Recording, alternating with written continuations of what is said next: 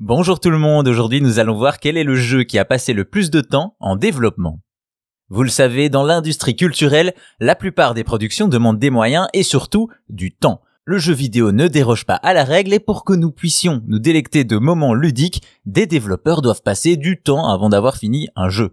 De plus, avec le progrès permanent de la technologie permettant des jeux toujours plus grands, toujours plus beaux, les temps de production n'ont cessé d'augmenter ainsi, il n'est pas rare aujourd'hui d'attendre plusieurs années avant de voir arriver un jeu sur nos consoles. Et il y en a même qui ont un temps de production record, notamment le détenteur du titre qui aura mis 28 ans à sortir.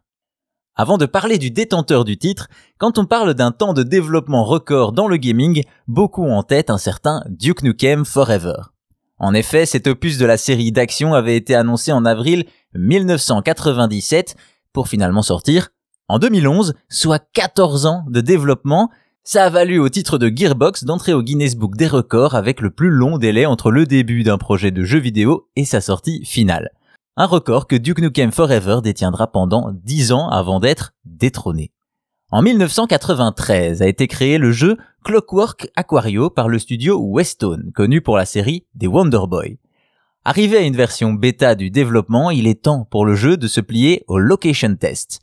Cela consistait à proposer un nouveau jeu dans les salles d'arcade de l'éditeur avant sa sortie, afin de récolter les retours des joueurs tant sur le plan technique que sur l'accueil réservé au jeu.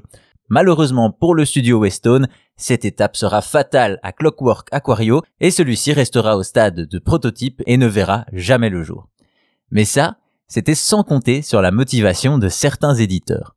En 2020, Strictly Limited Games et Inin Games annoncent une sortie prochaine du jeu après avoir acquis les droits de Sega directement. Ils vont également collaborer avec des membres de l'ancien studio Westone sur la restauration de certains codes sources du jeu qui avaient été perdus lors de la fermeture du studio. Un an plus tard, la version définitive de Clockwork Aquario est enfin achevée et le jeu sort sur Nintendo Switch et PlayStation 4, soit près de 28 ans après le début de son développement, faisant de lui une sorte de capsule temporelle du jeu vidéo.